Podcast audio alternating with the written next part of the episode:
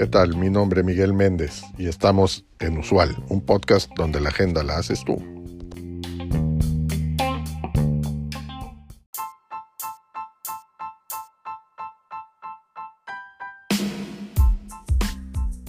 Bienvenidos a un nuevo episodio de Usual, un podcast, donde exploramos las tendencias, innovaciones y desafíos que están transformando el mundo de los negocios y la sociedad. Hoy vamos a hablar de un tema que afecta a muchas empresas y organizaciones, la contratación de personal. ¿Cómo podemos asegurarnos de elegir a los mejores candidatos para nuestros puestos de trabajo? ¿Qué errores cometemos a la hora de evaluar y seleccionar a los aspirantes? ¿Qué consecuencias tiene contratar a personas que no encajan con nuestra cultura o que tienen malas actitudes?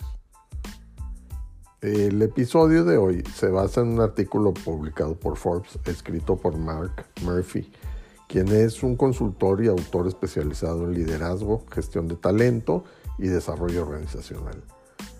En el artículo, Murphy nos revela los resultados de un estudio que realizó con más de 5.000 gerentes de contratación en el que les preguntó por sus experiencias y dificultades a la hora de contratar a nuevos empleados. El estudio muestra que muchos gerentes de contratación siguen ignorando las señales de alerta sobre los malos candidatos y nos explica por qué y cómo evitarlo.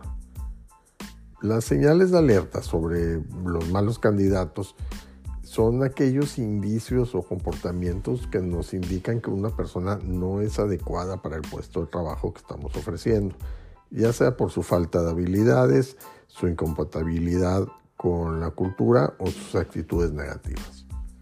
Algunos ejemplos de señales de alerta son 1. No responder a las preguntas de forma concreta y específica, sino de forma genérica y ambigua. 2. Usar un lenguaje evasivo, pasivo o impersonal en lugar de un lenguaje directo, activo y personal. Tercero, no mostrar interés ni entusiasmo por el trabajo, la empresa o el equipo.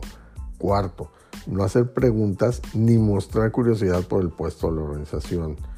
El siguiente, no tener referencias o tener referencias poco fiables de contradictorias. Otra más, no tener experiencia o formación relevante para el puesto de la industria. Le siguen no tener objetivos claros ni planes de desarrollo profesional más es no demostrar habilidades blandas o competencias transversales como la comunicación, la colaboración, la creatividad o la resolución de problemas. También tenemos no tener valores ni principios alineados con los de la empresa o el equipo, así como no aceptar la, retroalimentación y reconocer los errores sino culpar a otros o justificarse Además también tenemos el no adaptarse ni mostrar flexibilidad ante los cambios o las situaciones imprevistas. Y por último, no respetar las normas ni los protocolos y no saltárselos o ignorarlos.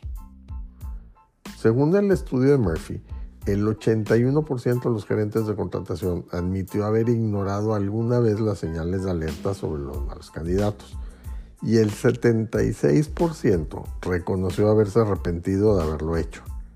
Entonces, ¿por qué los gerentes de contratación siguen cometiendo este error? Murphy identifica cuatro razones principales. La primera es la presión del tiempo. Muchos gerentes de contratación tienen que cubrir las vacantes lo antes posible y no pueden permitirse el lujo de esperar a encontrar el candidato ideal. Esto les lleva a conformarse con el candidato disponible, aunque tenga señales de alerta, con la esperanza de que mejore con el tiempo o con la formación. La segunda es la falta de información.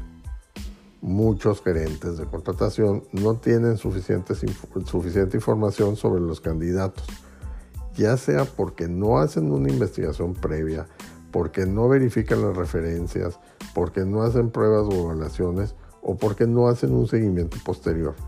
Esto les impide detectar las señales de alerta o les hace confiar en la intuición o en las primeras impresiones que pueden ser engañosas. El tercero es la escasez de talento. También muchos gerentes tienen dificultades para encontrar candidatos que cumplan con los requisitos y las expectativas del puesto, ya sea por la alta demanda, la baja oferta o la alta eh, cualificación. Esto les lleva a, disminuir los estándares de calidad y a ignorar las señales de alerta. Esto con la esperanza de que el candidato se adapte o se desarrolle. Y el cuarto es el, el sesgo de confirmación. Muchos gerentes de contratación tienen una idea preconcebida de lo que buscan en un candidato y tienden a buscar y a valorar la información que confirma su hipótesis y a descartar o a minimizar la información que la contradice. Esto les lleva a ignorar las señales de alerta y a justificar o a racionalizar las decisiones de contratación. Ignorar las señales de alerta sobre los malos candidatos puede tener consecuencias negativas para la empresa y para el equipo, como la pérdida de productividad, la disminución de calidad, el aumento de la rotación, el deterioro del clima laboral o el daño a la reputación. Para evitar estos problemas, Murphy nos propone cuatro consejos para, para, para evitar ignorar las señales de alerta sobre los malos candidatos. El primero es ampliar el tiempo y el alcance de la contratación.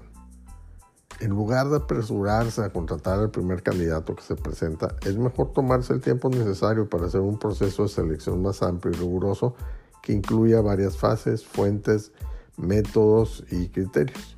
Así se podrá obtener más información y más perspectiva sobre los candidatos y se podrá detectar y descartar a los que tengan señales de alerta.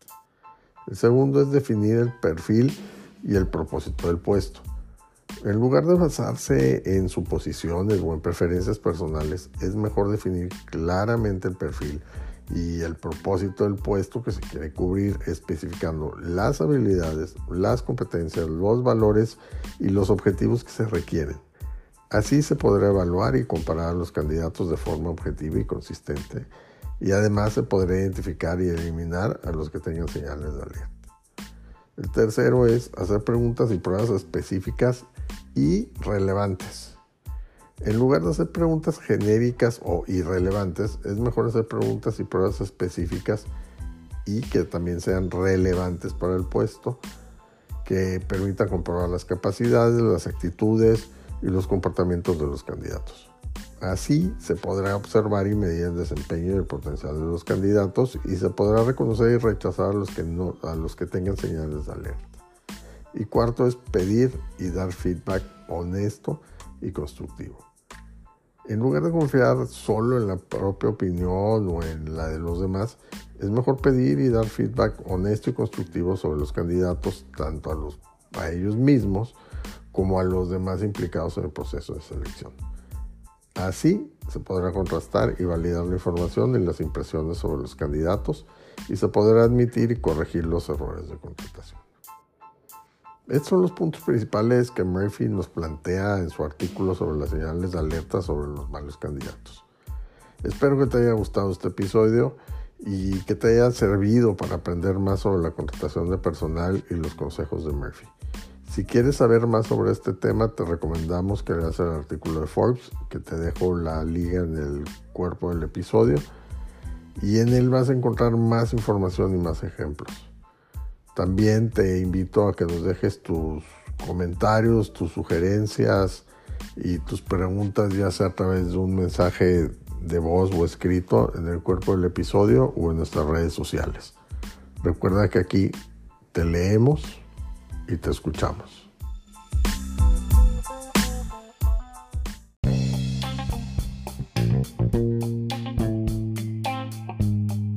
Gracias por acompañarnos en este episodio.